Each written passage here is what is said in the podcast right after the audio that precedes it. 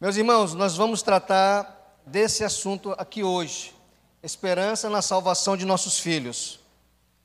Você já se deparou com um pensamento, um pensamento inusitável, um pensamento às vezes que você está à toa em casa, aí de repente vem aquele pensamento da volta de Cristo e você se vê subindo, mas teu filho não. Você já imaginou isso? Já trouxe a você alguma, algum tipo de tristeza? Eu já tive esse, já passei por essa experiência, né? A primeira vez que eu ouvi o Evangelho, eu tinha aproximadamente uns nove anos, que eu me lembro. E fui evangelizado por outra criança. Como a criança que me evangelizou era de uma linha pentecostal, ela me evangelizou a partir do Apocalipse. Você vai ficar, vai ter uma besta que vai subir do mar. Então, naquela época, eu me lembro como se fosse hoje, uma angústia se apoderou do meu coração, que eu só pensei nos meus irmãos menores. Assim, é, é, é, Cristo voltando, eles ficando, correto, sem conhecimento da verdade. Sei que na época eu também não tinha a, a, a, essa, essa ideia de verdade, não passava pela minha mente, não era clara na minha mente mas pelo modo como eles explanaram, como eles pintaram toda a cena, eu confesso que eu fiquei apavorado e angustiado. Nós, enquanto pais, em algum momento nós pensamos sobre isso. Deveria, pelo menos, haver uma preocupação sobre a salvação de nossos filhos. Correto?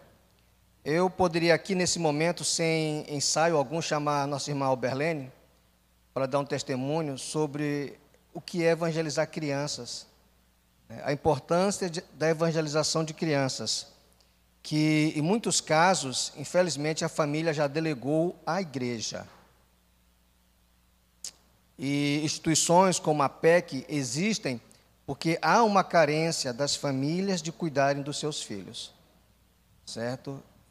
Instituições, como a PEC existem e trabalham de forma árdua e brilhante, porque os pais, de certa forma, pais cristãos, e aqui nós falamos bem disso, bem claro, se acomodaram de que filho de crente é crentinho.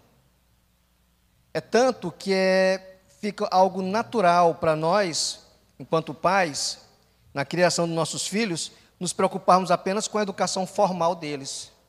Você já estudou, já fez sua atividade, você é, está se comportando bem na escola, mas pouquíssimas vezes, ou quase nunca, ou nunca, nós perguntamos a eles o que eles entenderam sobre a palavra de Deus. Alguns vão poder dizer o seguinte: olha, a, pregação do pastor, o estudo quinta-feira, a meditação de terça é muito difícil para o meu filho entender. Mas por que você então não explica a seu filho? Por que você não faz entender a palavra de Deus, que é dita aqui na, na igreja. Do contrário, esse tipo de comportamento, essa, é, essa licitação que nós fazemos né, da vida espiritual dos nossos filhos, ela, ela vai acarretar futuramente muitos problemas.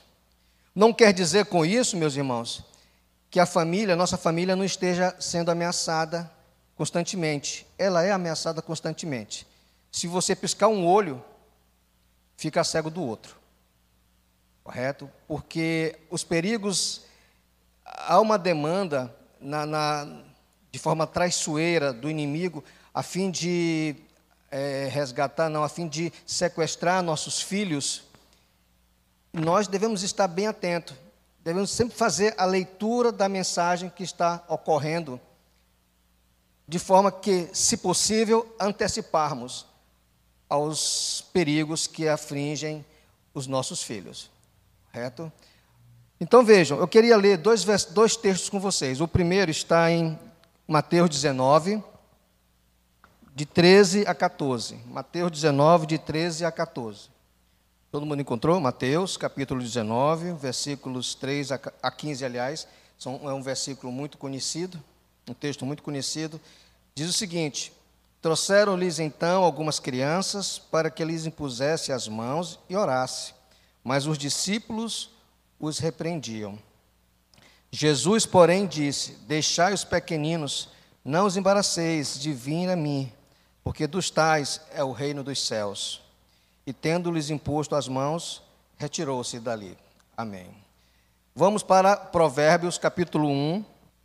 Provérbios capítulo 1, de 8, dos versículos 8 a 10. Provérbios capítulo 1, versículos 8 a 10.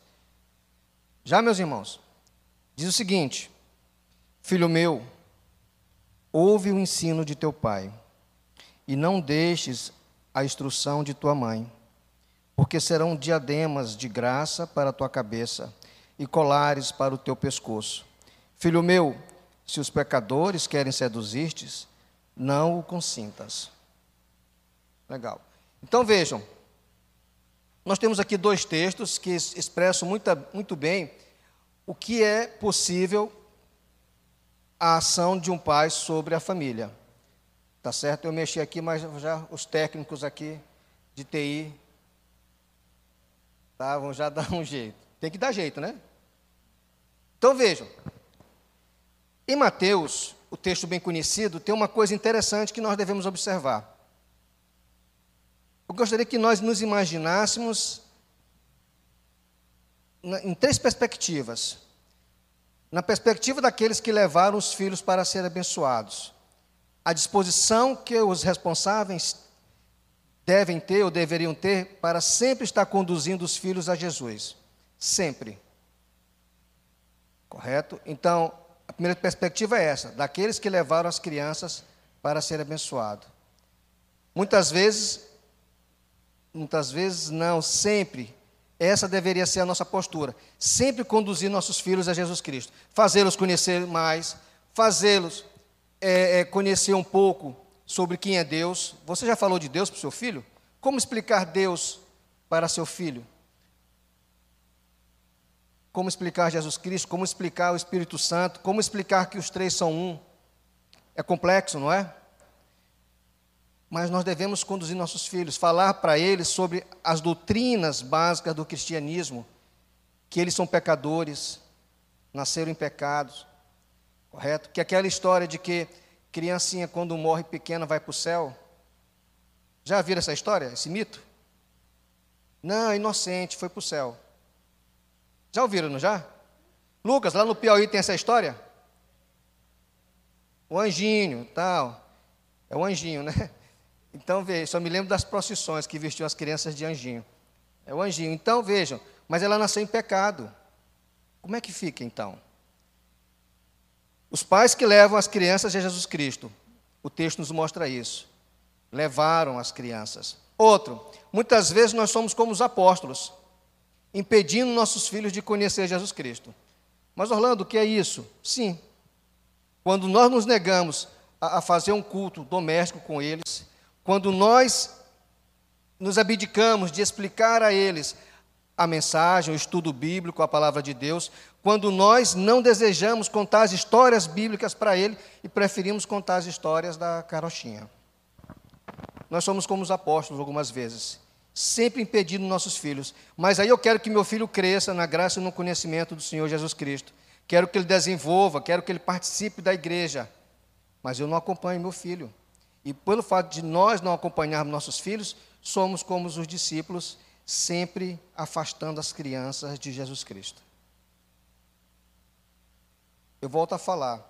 Há muitos casos em que nós nos assustamos, em que pessoas é, fiéis a Deus, com bons testemunhos a Deus, pessoas tementes, que servem a Deus, e nós temos isso testemunhado, foram tiveram a triste notícia é, de ver seus filhos se desviarem.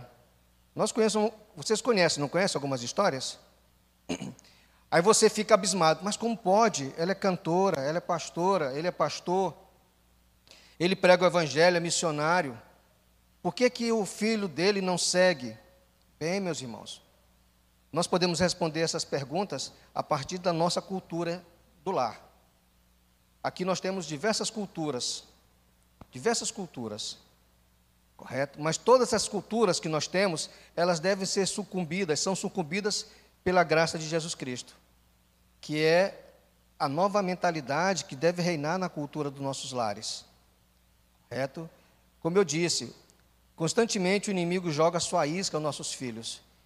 Em que momento eu fechei meus olhos? Mas tem outra coisa. Em que momento meu filho terá responsabilidade suficiente para arcar com as consequências dos atos dele? A Bíblia também nos poupa disso, quando diz que cada um dará conta de si mesmo a Deus. Mas o pai é responsável? É. O que Jó fazia? Sacrificava e orava pelos filhos. Diariamente. O cuidado que o pai tem não termina quando o filho completa 18 anos e sai de casa. Eu digo que até ele, essa preocupação, ela aumenta, esse cuidado deve aumentar. É? O Jó dizia: O que meu filho fez hoje? Será que ele teve tempo de orar?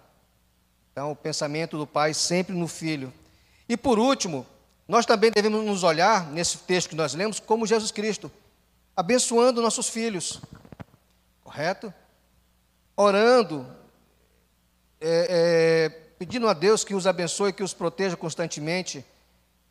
À noite, você já foi ao quarto do seu filho e orou por ele? Ou o sono é muito pesado? Eu confesso que eu, eu sofro muito, né?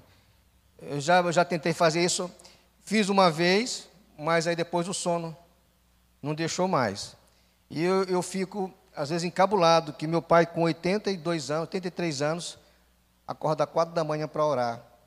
Fico, poxa, rapaz, está tá me dando uma lição é, que eu ainda não aprendi. Mas vejam, meus irmãos, então vejo, o texto de Mateus nos traz essas três perspectivas: daqueles que levam as crianças para serem abençoadas, a disposição do pai em sempre conduzir o filho com foco em Jesus Cristo, nos leva também a uma segunda perspectiva daqueles pais que estão sempre trabalhando contra o filho. Meu filho, vamos à igreja. Ah, pai, estou cansado. Não, então fica dormindo que eu vou. O pai que faz a licitação para a educação do filho. E a terceira perspectiva é aquela em que nós, como Jesus Cristo, devemos sempre estar abençoando nossos filhos, sempre cuidando deles. Já em Provérbios 1, fala de um filho crescido. Fala de um filho que, por ouvir o conselho do pai, começa agora a trilhar um caminho conforme o que a mãe ensinou, o que o pai disse para ele fazer. Então são perspectivas muito interessantes. E nós podemos ver que em Provérbios, a partir do capítulo 1 até o capítulo 6, aproximadamente, há um clamor do pai: Filho meu, escuta o teu pai. Filho meu, dai-me teu, dai teu coração, dai-me teu coração. O clamor do pai sempre querendo conquistar o filho para que outro não conquiste para que ele não seja vítima da sedução da sociedade, da sedução do mundo. Tá certo? Então vamos lá. O nosso tema, a tese que nós vamos, ter, vamos trabalhar hoje é essa daqui. Que esperança temos quanto à salvação de nossos filhos? Que esperança nós temos? Há alguma esperança? Se há uma esperança, como é que ela acontece em nossas vidas? Eu preciso fazer alguma coisa ou só esperar de mãos atadas, de braços cruzados? Qual é a minha relação nessa categoria de esperança? Em qual categoria de esperança, aliás, eu estou? Você está? Tá certo? Daqueles que querem pela força mudar as realidades ou aqueles que, antes de tudo, sustentam a sua fé em Jesus Cristo, mas nunca deixam de trabalhar? Tá certo? Nós temos então, no meu modo de ver, dois tipos de esperança. Uma esperança, de certa forma, passiva, que é aquela que eu oro, Senhor, faz tua obra. Senhor, usa-me. Mas eu fico na rede me embalançando. Senhor, usa-me. Ah, Senhor, eu não quero eu não quero sair de casa agora não, está tão bom, está quentinho, lá fora está chovendo. E temos a esperança ativa, aquela em que eu sei o que eu tenho que fazer para a glória de Jesus Cristo. Tudo bem? No livro Pescadores de Criança, o Spurgeon, ele traz essa informação para nós. Cuide dos meus cordeirinhos, que foi a, a, o texto que nós lemos agora. As crianças na graça têm que crescer, aumentando a capacidade de saber, de ser, de fazer e de sentir, para chegar ao maior poder recebido de Deus. Portanto, acima de tudo, precisam ser alimentadas, precisam ser bem alimentadas ou instruídas, porque correm o risco de que sua fome seja satisfeita com erros perversamente. Legal? Complicado, não é? A sua fome pode ser saciada por erros perversamente. Meus irmãos, a, a, nós estamos numa sociedade muito confusa, muito problemática, muito nociva a todo mundo, principalmente aos nossos filhos. Correto? Então, nunca foi tão fácil seduzir uma criança. Nunca foi tão fácil desvi desviar um adolescente. Correto?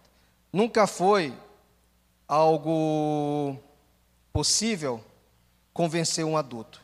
Nunca foi tão possível convencer o adulto. Então a sociedade está muito nociva. a criança é seduzida pelo que ela lê, aliás, nem tanto pelo que ela lê, mas pelo que ela vê, pelo que ela assiste. Há alguns pais, infelizmente, que já deixam o celular como babá eletrônica. Vai comer, usa o celular. Vai se arrumar, usa o celular. A criança está é vitimada pelo aquele comportamento e o pai, no que ele pensa ser uma válvula de escape, vai se revelando um tormento para ele. O adolescente, muitas vezes, pelaquela fase de distanciamento dos pais, o pai também larga, a mãe também larga, não conhece os amigos, não sabe o que vive, não acompanha. Eu costumo dizer lá em casa que as meninas têm liberdade, mas uma liberdade vigiada. E cabe a mim, enquanto pai, e isso é por experiência própria, ficar antenado, né, usar essa gíria aqui, no que ocorre com elas. Eu tento a todo momento observar o modo como elas falam, o vocábulo que elas usam, os vocábulos que elas usam. Esse vocábulo, você aprendeu onde essa gíria? Você sabe o que significa?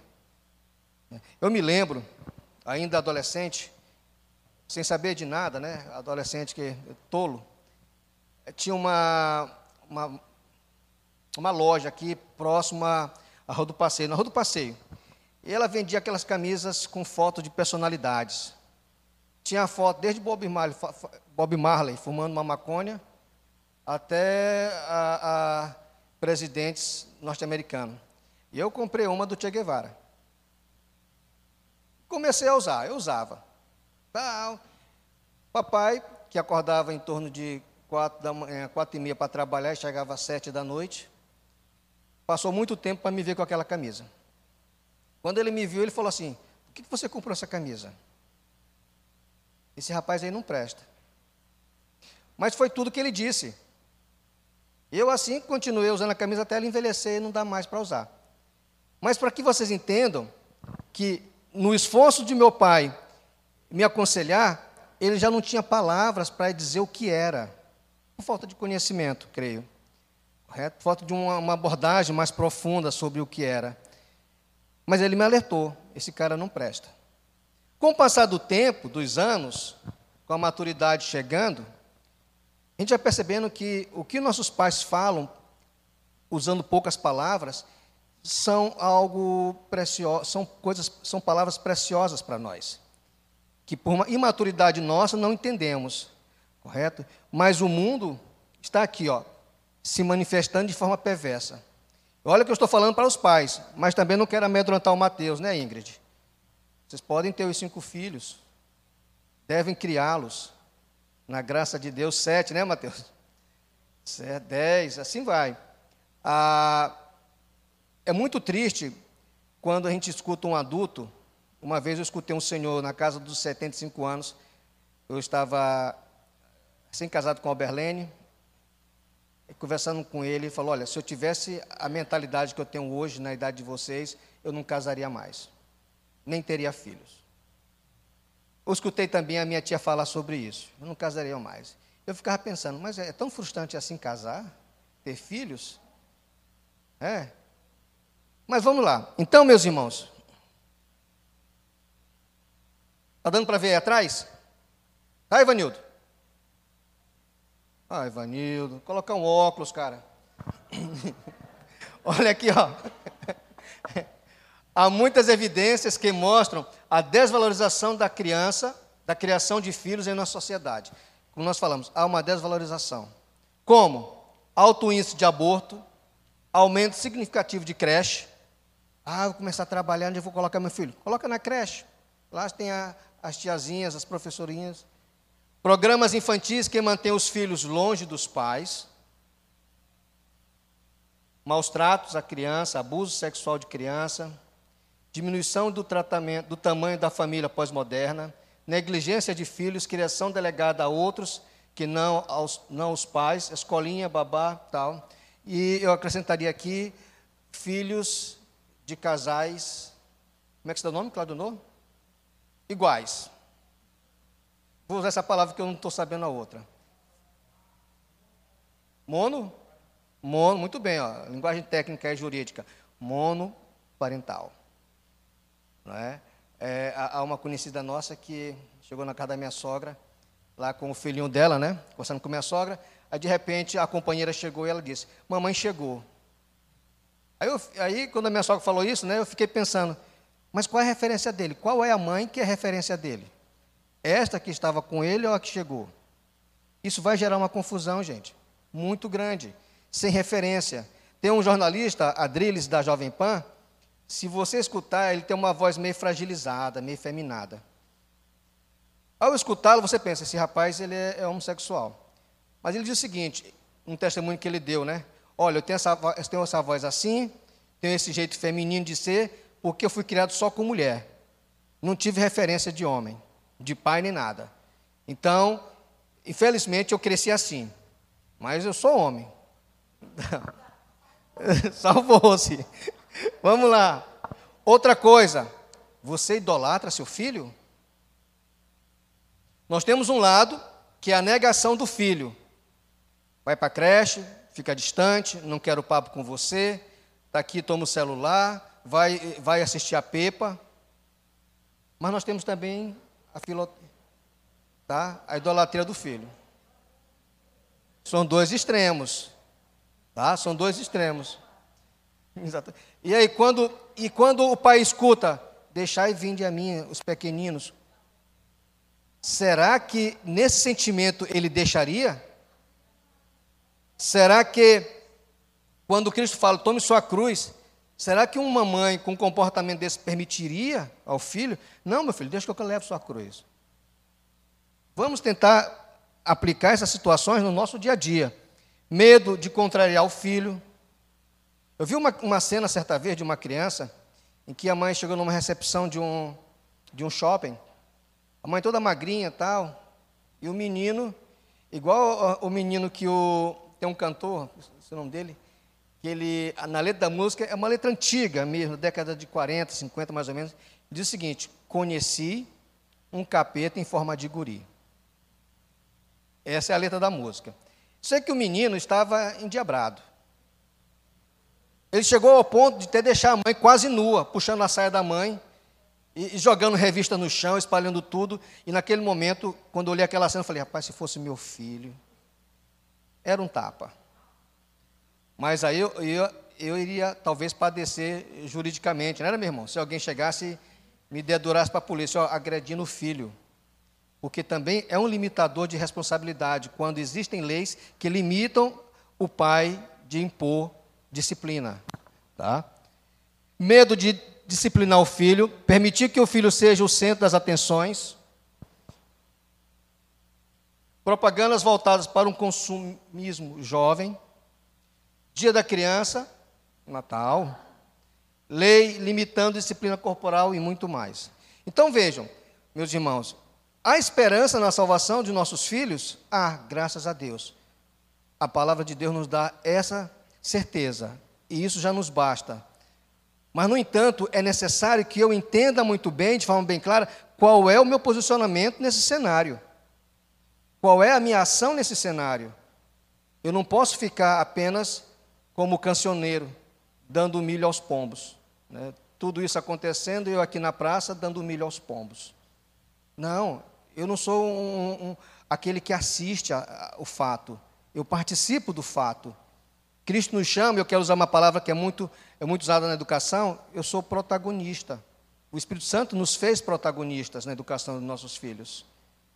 Os filhos o Espírito Santo nos tornou pessoas é, é, é, responsáveis pelo outro, muito mais pelos nossos filhos.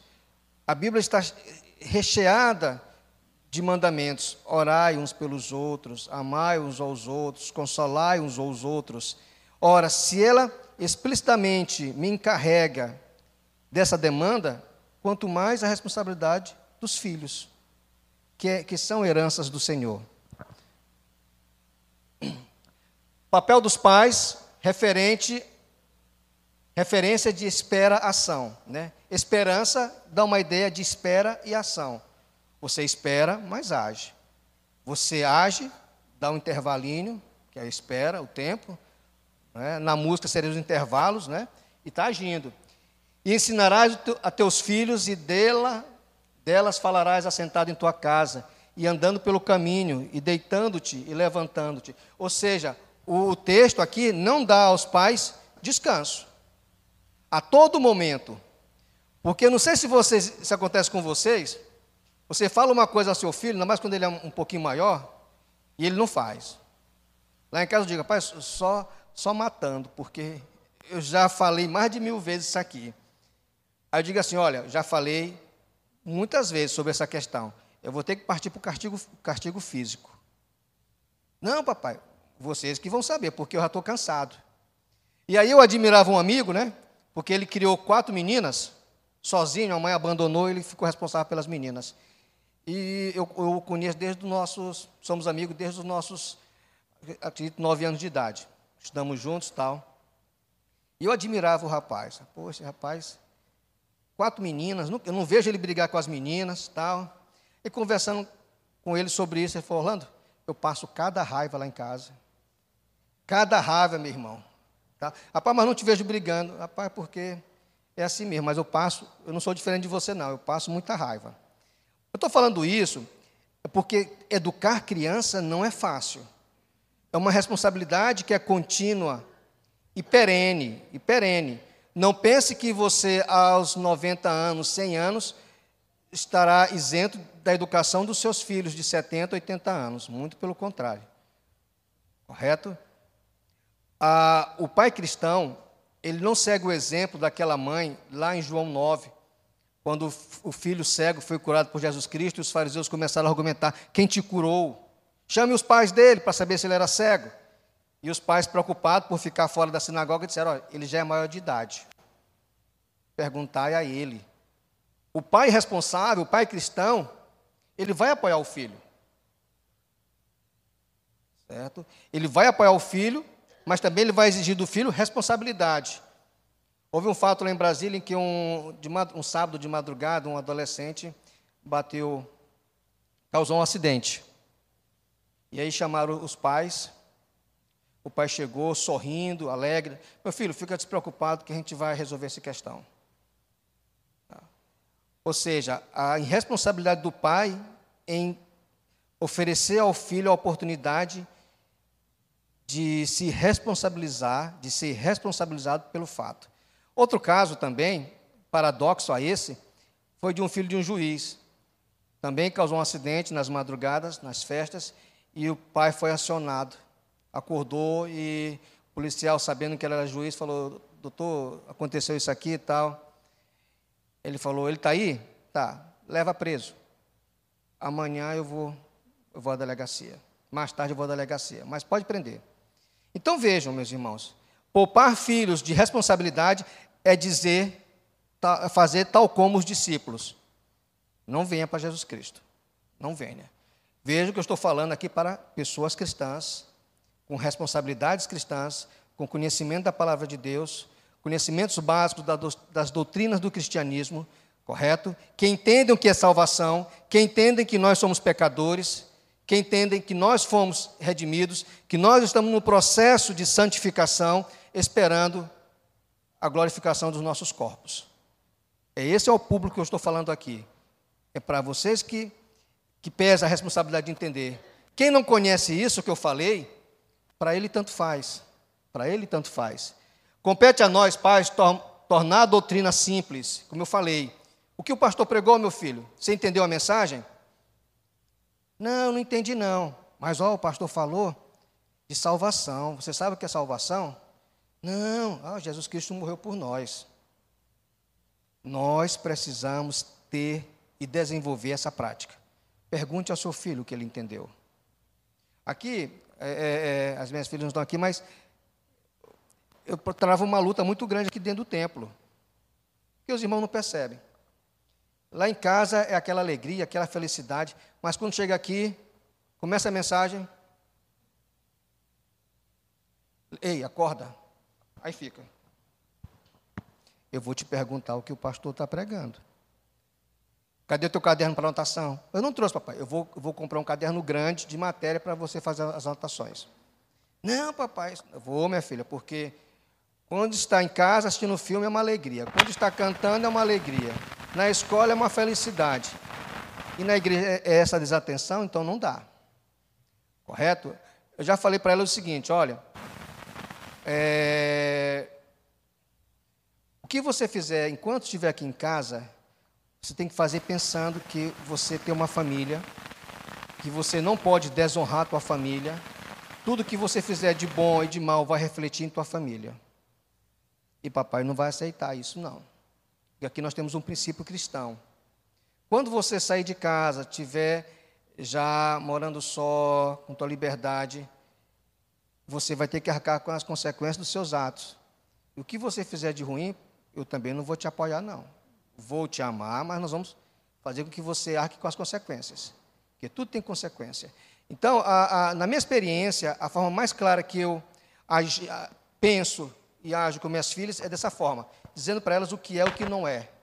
Para evitar futuramente eu passar pelo aquele problema de consciência. Eu fui omisso na educação das minhas filhas, eu deixei, e sempre vamos deixar alguma coisa passar, correto? Mas naquilo que compete a nós, vamos fazer. Agora, meus irmãos, pareço até, na minha fala, exigir que nós sejamos carrascos, não é isso. Mas é proteção. Correto? Irmão Claudionor? Bom dia, irmãos. Obrigado, professor. Orlando, é uma das missões mais difíceis que tem na Terra, acho que é educar filhos, criar filhos. É, eu me lembro de um casamento, você falando isso aí, eu me lembrei de um casamento que fui de minha sobrinha, uma das minhas sobrinhas, né? Filha da Nilsa. E ela, o casamento foi celebrado por um pastor, que na época acho que era da Sara, que ela, acho que ela era da igreja Sara Nossa Terra. Teve aquela divisão que foi virou casa do Senhor, mas acho que era Sara, lá no holandeses.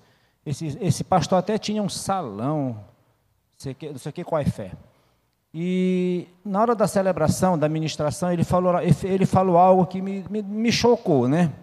Ele disse: Olha, a Bíblia diz: deixa filho, deixa pai e mãe e tornar-se os dois uma só carne.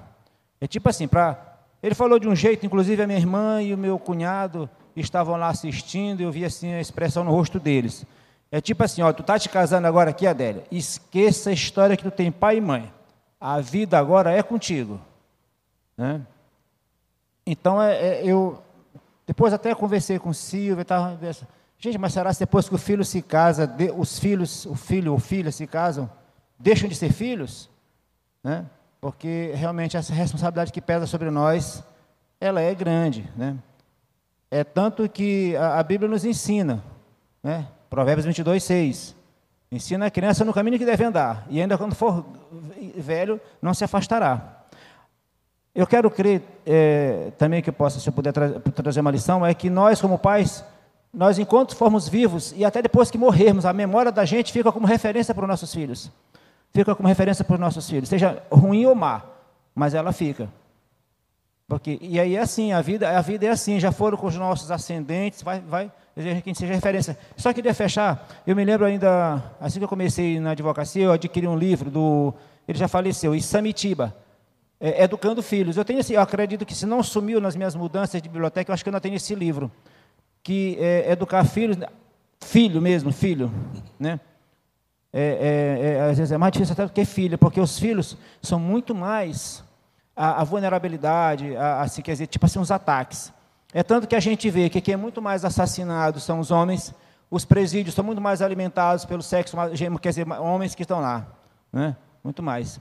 Então, realmente, é, é, é, uma, é uma missão que a gente deveria receber diploma. Quem, quem educar, que a, resposta é, pai, educou bem, você merece Quer dizer, que nosso Deus nos, nos, nos, nos agracie com, nos abençoando, né? Com, com sua com, graça, né, Cláudio? Sua graça. Então, o que pode ser feito por, por pais piedosos para promover a piedade e a salvação de seus filhos? Aqui nós temos alguns itens. Primeiro, ser piedoso. Você não pode governar se não for pelo exemplo, inicialmente. Correto? Nos filmes que vocês assistem de guerra, os generais é os que estão à frente, que estão ali não só motivando, mas dando o primeiro passo para a batalha. Seguir o exemplo. Se você quer um filho piedoso, seja piedoso. Correto? Seja piedoso. Quando nós nos convertemos e olhamos para trás, aqueles cujos pais ainda não são cristãos, vocês olham assim e dizem: Olha, eu não tinha nada, não... Deus me, me, me libertou, me deu graça de ser salvo, porque meu pai não foi referência para mim. Estou dando um exemplo, né? Meu pai era isso, era aquilo outro, então nunca falou nada, nada de bom para mim, nunca me, me aconselhou nem nada. Então o pai, ele é referência. Certa vez, conversando com um conhecido que estava aprontando para caramba, ele disse o seguinte: Olha, eu faço o que meu pai faz. Ele quis entrar naquela ideia de maldição hereditária, né? Falei: Não, cara, cada um vai dar. O pecado é individual, a salvação é individual. Então você não vai chegar lá no último dia e dizer: Olha, eu pequei porque meu pai pecou. É, não tem nada disso, não. Então, Olha, se me permite, é verdade. Ninguém respira pelo nariz do outro, nem pensa pela cabeça do outro. Até o sono é individual. É, eu, eu, conheço, eu conheço esse repórter, é Morning Show, um jovem padriles, né? A voz dele realmente. É, mas eu quero dizer o seguinte: eu, eu, as minhas referências que eu tenho de pai, que na verdade, como eu sou um filho sem pai, meu pai só me fez, então eu tenho referência de padrasto, do meu tio que me, me perfilhou, do meu tio mais velho. Então, se, se eu for olhar a referência da minha mãe, dos meus pais, tios, até do meu pai mesmo, sanguíneo, são as piores possíveis. Eram pessoas que gostavam de bebida, de prostituição. Quer dizer, não, filho era feito assim, tipo assim como, como, é, como chamado Capão criador, só para fazer mesmo. Quer dizer, Capão nem faz filho, né? Capão, quer dizer, então, e eu, às vezes eu me pergunto, quer dizer, eu, eu, nunca gostei de beber na minha vida, nunca bebi nada na vida. Cheguei a experimentar uma vez cerveja que o médico me achava muito magro, ele só toma cerveja com Jesus. Me lembro que aí eu misturava as duas, mas eu não gostei. Irmão, não tem receita. Não. Pois é, isso para engordar. Receita. Eu nunca fumei, nunca fui atrás de prostituição. Deus me, Deus, Deus me separou mesmo para Ele. E Amém. outra coisa, na minha família ninguém gostava de estudar. E eu toda a minha vida sempre que eu me gostei de estudar. E até tem hora que eu penso que eu sou de outro planeta, porque as minhas referências que eu tenho de família ao redor, entendeu? Mas você, glórias a Deus você, por isso. Meu irmão, é, e, é um alien, né? E eu não vivo, eu não sinto, desde que eu passei a ter filhos, Orlando, Assim, eu, eu, eu, quando, eu quando solteiro, eu banhava nas, nas praias, que eu gostava de banhar na praia, quando eu comecei a morar aqui em São Luís, eu gostava demais de banhar nessas praias. Eu saía correndo do Monte Castelo, me exercitando, corria até na ponta da areia para banhar e voltava correndo também. Olha só. Então, depois que eu passei a ter filhos, eu nunca mais tomei banho em praia, em piscina, como eu banhava antigamente. Eu não sinto que vivo mais para mim, eu vivo para meus filhos, para meus filhos. Exatamente, é isso e mesmo. Com Gabriel agora, então, que eu pensei que já ia à noite eu não posso deixar meu filho lá, que se eu deixar lá, ele dormir a noite toda, ele vai se urinar todo, eu tenho que estar levando para o banheiro. Tem cuidado, é o cuidado que os pais têm que ter, né? Como eu falei de Jó. Considere a condição de seus filhos. Seu filho não é santinho, não. Não é um anjinho, não. Tá certo? Seu filho é pecadorzinho. Ele precisa ser salvo. Agora imagine, meu irmão, qual é a emoção de um pai ouvir do próprio filho que quer receber Cristo como aceitar Cristo como Senhor da sua vida. Isso é uma, é uma emoção muito grande. Quando o pai trabalha a salvação do filho e tem como recompensa estas palavras: Mamãe, eu quero aceitar Jesus como Senhor da minha vida. Nós muitas vezes caímos no, no, no, no engano de que a criança não entende nada, ela só sabe brincar. A criança é estimulada, é, ela cresce sendo estimulada e ela aprende com os estímulos. Correto? Então, aqueles que vão ter filhos ainda, que não pararam ainda, e aqueles que terão o primeiro filho, entendam que seu filho nasceu, ela é estimulada já no início, quando começa a exercitar a, a, os lábios para sugar o leite. É o estímulo. Então, é, ela entende tudo que a gente fala, ela compreende o que a gente fala.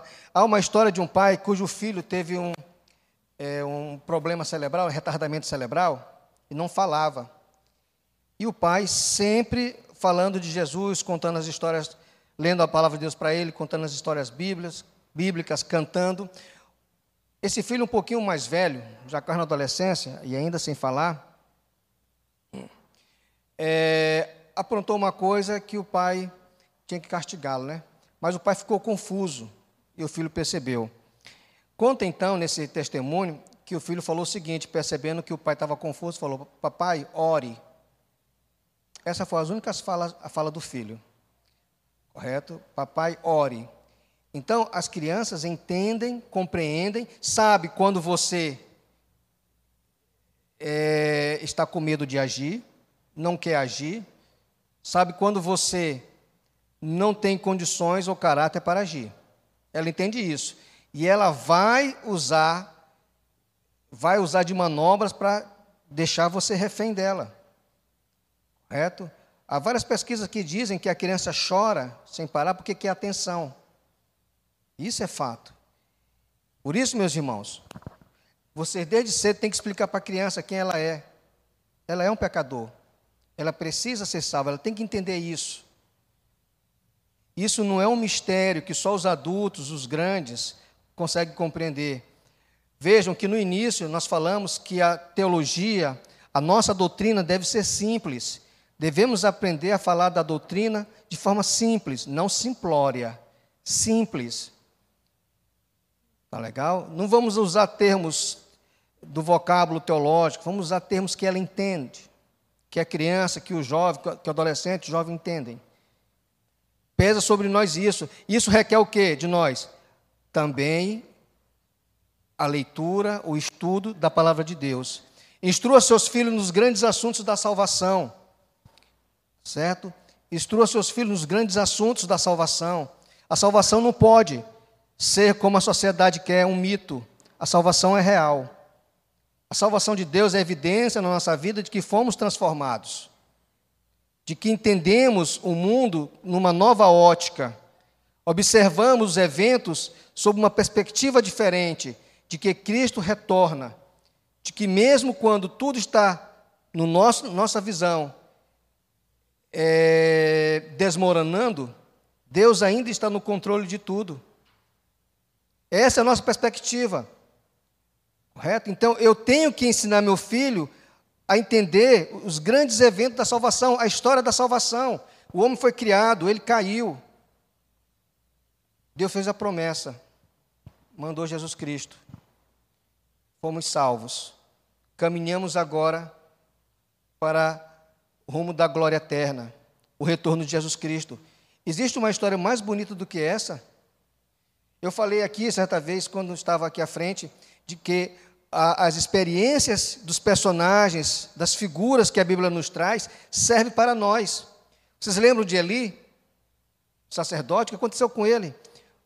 Os filhos, totalmente a, a, alheios à, questão do culto, morreram. A linhagem toda desapareceu. Então nós não, não somos, não podemos ser alienados nesse aspecto.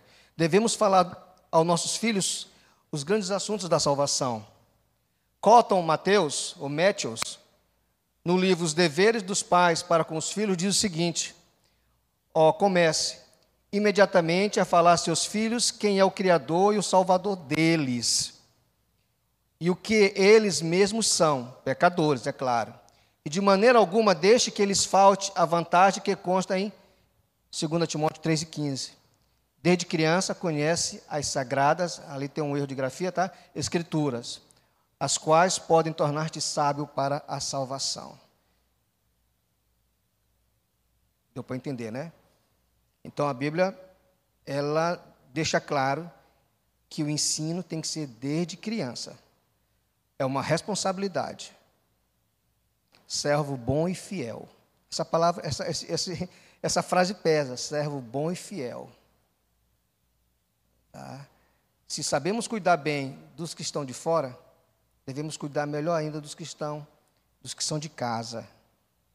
Dos que são de casa. Quarto, os pais, com uma doce autoridade sobre os seus filhos, repreenda-os e livre-os de tudo que possa ser prejudicial à salvação deles. Certo? E aqui nós temos amizade. Ninguém vos engane. Né? A, a, as péssimas amizades corrompem os bons costumes. Certo? Nós temos os filmes que eles assistem. Você já reparou o teor do filme que o seu filho assiste, seu filho criancinha? Já sentou uma hora e, e olhou? Meus irmãos, nem tudo é inofensivo. Você já olhou, já explicou para o seu filho, adolescente, qual é a finalidade de Harry Potter? Harry Potter é uma obra magnífica, gosto da obra, mas eu devo explicar para meus, meus filhos que ali tem um teor de bruxaria muito grande. E que bruxaria não tem nada a ver com a palavra de Deus. Eu posso até não impedi-lo assistir, mas tenho que ensiná-lo a reter o que é bom. Estão me entendendo? Ah, está na moda agora os animes. Quem gosta aqui de anime? Melk. Melk gosta de anime. Jonilson. Fernando. Fernando só gosta de aquele de luta, como é o nome? Gladiator, né? Né, Fernando? Só de luta. Mas vejam, meus irmãos, não é possível nós, como pais, de determinarmos o que nossos filhos vão ler, vão assistir. Devemos ensiná-los a reter o que é bom. Devemos sentar com eles, ouvir o que eles sempre estão atentos ao que estão falando, Certo? E ensinar, olha, você entende isso aqui? Isso aqui vem da mitologia hindu. A mitologia hindu diz isso.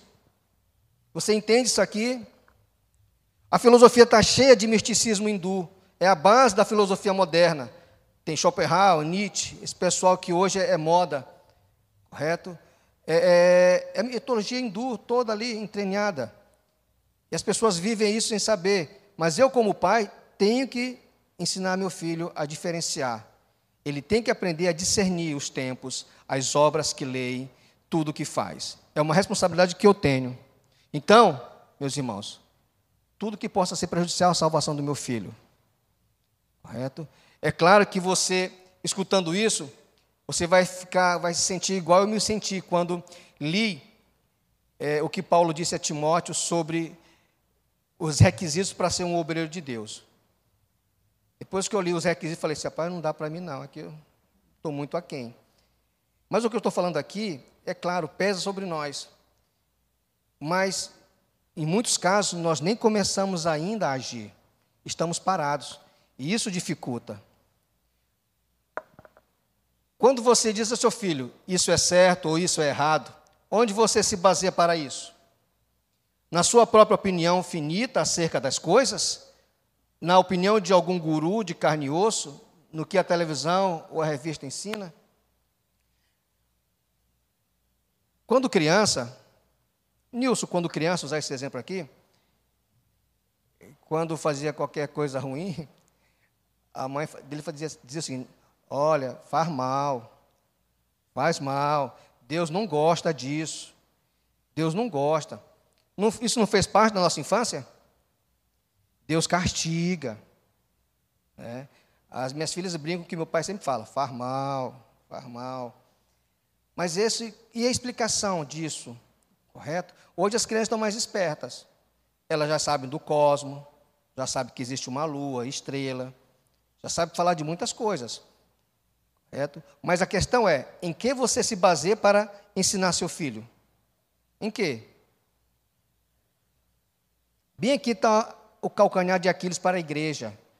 Eu ensino meus filhos com base é, é, nas teorias de Piaget, Vygotsky, Paulo Freire.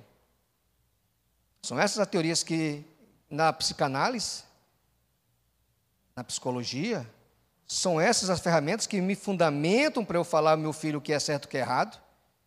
Se for, meu irmão, mude sua mente, renove sua mente. Romanos 12, 1. Transforme sua mente, metanoia. Uma mentalidade além, transformada.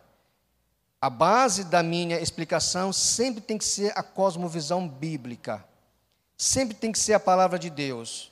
Agora, claro, eu uso os teóricos, certo? Numa correlação. Muitas vezes para mostrar que eles estão errados. Se você olhar desde o início do Renascimento até hoje, o homem foi progredindo nas suas teorias e se tornou hoje o centro do universo, mais uma vez. Hoje tudo é voltado para a criança, tudo é voltado para o ser humano, tem que ser interativo. De forma que o próprio Deus que eu sirvo, quando não aceito por alguém, o que aquela pessoa faz? Ela transforma Deus na sua própria imagem. Foi o que o pessoal no deserto fez. Construiu uma, uma imagem do Deus que elas gostavam. Não, Deus tem que ser assim, como eu vi uma pessoa falando. Se o homem, em relação à salvação, se o homem que é errado, sabe, no julgamento, é, é, é, penalizar o réu com uma pena que seja aplicável, quanto mais Deus. Então, eu acredito que no final de tudo, todo mundo, no final dos tempos, todo mundo será salvo. E não é assim que a palavra de Deus fala. Leia Apocalipse 20, por exemplo. A palavra de Deus não fala sobre isso. Então, eu não posso transformar Deus no que eu quero.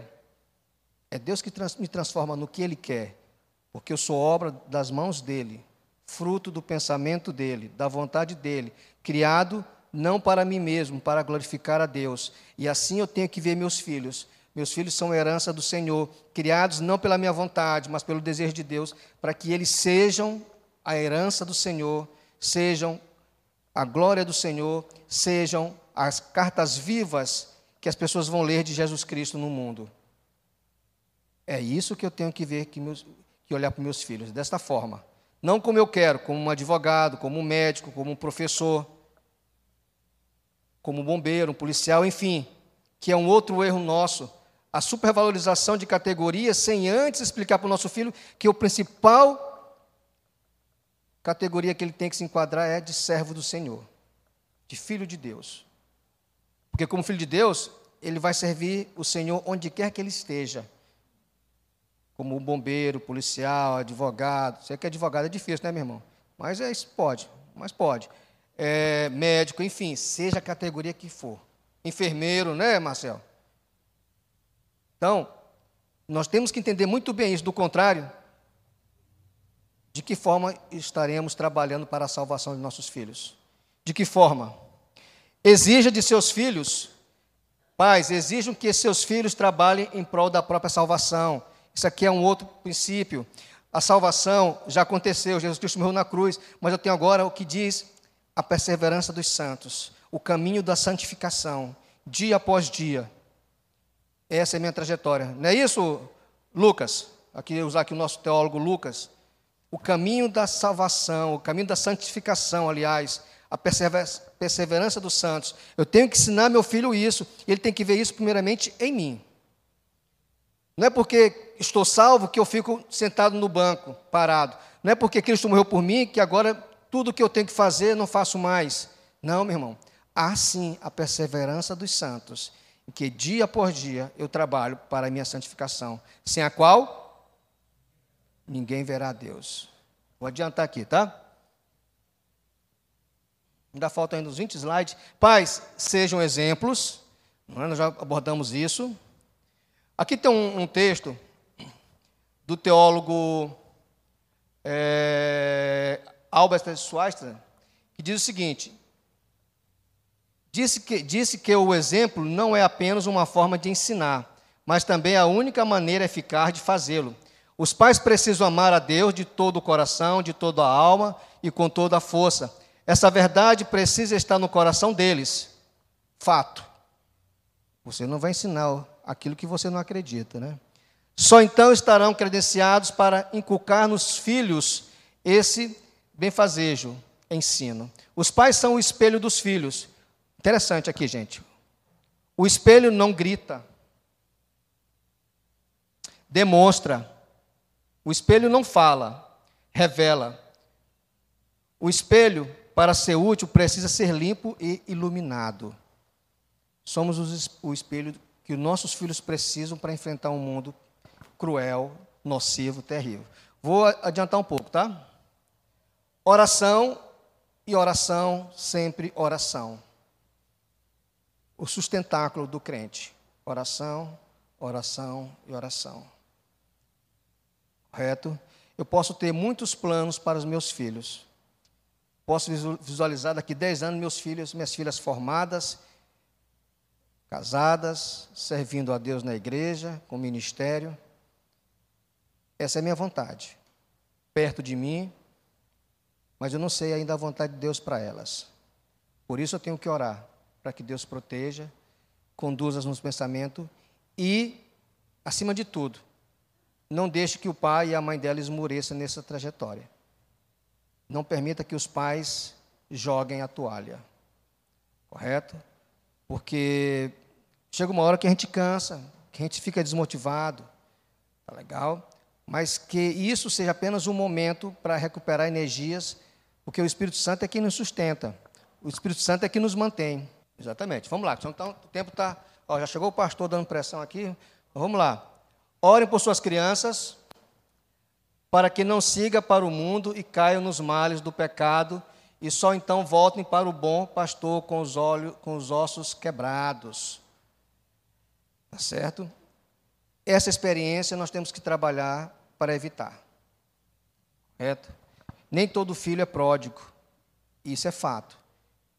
Não pense, não, me converti, agora vou para o mundão, vou cair lá, depois eu volto para Deus. Nem todos são pródigos não paguem para ver. Mas para que possam, pela graça de Deus, ser mantidos longe dos caminhos destruidor e cresçam no aprisco de Cristo, primeiro como cordeiro de seu rebanho, e então como ovelhas em suas mãos. Amém. Não pague para ver, meu irmão. Não pague. Mais uma vez aqui. As crianças precisam aprender a doutrina da cruz para que possam encontrar salvação imediata. Sou grato a Deus porque em nossa escola dominical, isso aqui é muito importante, para os professores também da escola dominical, porque precisam se capacitar, precisam entender a responsabilidade que eles têm. Nós cremos na salvação de crianças, quando crianças. Quantos meninos e meninas tenho tido a alegria de ver se oferecer para confessar sua fé em Cristo? E outra vez, desejo dizer que os, os melhores convertidos, os convertidos mais óbvios, mais inteligentes que já tivemos têm sido os novos. E em vez de haver alguma deficiência em seu conhecimento da palavra de Deus e das doutrinas da graça, geralmente descobrimos terem um conhecimento encantador das grandes verdades cardeais de Cristo. Estimular as crianças a confessar Jesus Cristo. Estimule, mas tem que começar em casa. Comece em casa. Não espere pela escola dominical fazer um milagre. Quem faz o milagre é Deus. Mas a sua responsabilidade enquanto pai começa em casa. Que esperança temos quanto à salvação de nossos filhos? Para a gente encerrar. Você precisa ajudar seus filhos a entenderem o risco, o rico tesouro de viver na vitalidade de uma fé robusta e ativa em Jesus Cristo. Você precisa sempre mostrar-lhes tanto sua necessidade da obra redentora de Cristo, quanto sua obrigação de se arrependerem de seus pecados e colocarem sua fé em Jesus Cristo. Seus filhos têm de entender o que significa arrepender-se, não apenas de todos os meus pecados, de um modo generalizado, mas de pecados específicos da idolatria do coração. Ah, o coração é idólatra? Pense melhor comigo, meu irmão. Precisam conhecer a purificação e o refrigério do perdão de Deus, não apenas para ser salvo, mas para a vida diária. Meus irmãos, eu posso ter esperança na salvação dos meus filhos? Posso. Eu devo, eu tenho que ter. Baseado em quê? No que a palavra de Deus nos diz. Eu já falei para vocês. Os filhos não são nossos, são heranças de Deus. Isso me faz o quê? Um bom mordomo. O bom mordomo é aquele que cuida, que administra bem o que o seu Senhor deixou para ele administrar. Os filhos é algo muito especial para Deus. Do contrário, Jesus Cristo não interpelaria não interferiria na ação dos apóstolos em impedir as crianças. Não sejamos como os apóstolos, sempre distanciando nossos filhos de Deus. Sejamos como os pais que querem levar cativos seus filhos a Jesus Cristo, fazendo com que eles entendam que são pecadores que precisam da salvação. Para encerrar, eu quero só fazer um, ler um relato aqui de um filho é, sobre a mãe. Diz assim: Minha mãe faleceu recentemente. Ela tinha pouco a deixar seus filhos financeiramente, mas estimamos profundamente os anos de oração que ela e meu pai armazenaram para nós. Quando meus pais completaram 50 anos de casado, todos os cinco filhos decidimos cada um agradecer a meus pais por uma coisa que tinham feito por nós. Sem consulta prévia, cada um de nós escolheu agradecer a minha mãe por suas orações. Todos nós sabíamos que ao longo de muitos anos ela orou zelosa, fervorosa e perseverantemente por cada um de nós. Amém. Vamos fechar nossos olhos, vamos orar. Senhor Pai Celestial, nós te agradecemos, porque a tua palavra é viva, é eficaz, é uma palavra que transforma corações, que impacta comportamentos, vidas, Senhor, que, que impacta a sociedade em geral. Nós te agradecemos porque temos a certeza da salvação em Jesus Cristo. Te agradecemos porque fomos redimidos. Teu sangue nos purifica de todo pecado. Te agradecemos pelos nossos filhos que tu nos destes para cuidar. E oro também por aqueles que ainda terão os filhos. Que tenhamos a responsabilidade de cuidar dessas crianças conforme a tua palavra nos ensina, apresentando para eles os grandes eventos da salvação que a tua palavra nos mostra, oferecendo a eles clareza no que diz respeito à situação deles de pecadores e pela necessidade que todo homem tem de reconhecer Cristo como Senhor de sua vida. Capacita-nos, ó Pai, rogamos ao Santo Espírito. Capacita-nos. Na nossa pequenez, na nossa fragilidade, precisamos aprender mais de Ti. Pretendemos ser perseverante nesta obrigação. Que jamais, ó Senhor, é, possamos deixar nossos filhos alheios na mão de terceiros, mas que essa responsabilidade é, doa em nossos corações e nos faça, sem descansar em tempo algum, cumprir a obrigação de inculcar na mente deles a tua palavra. É isso que eu te peço, eu te agradeço por este momento, em nome de Jesus Cristo. Amém, Senhor.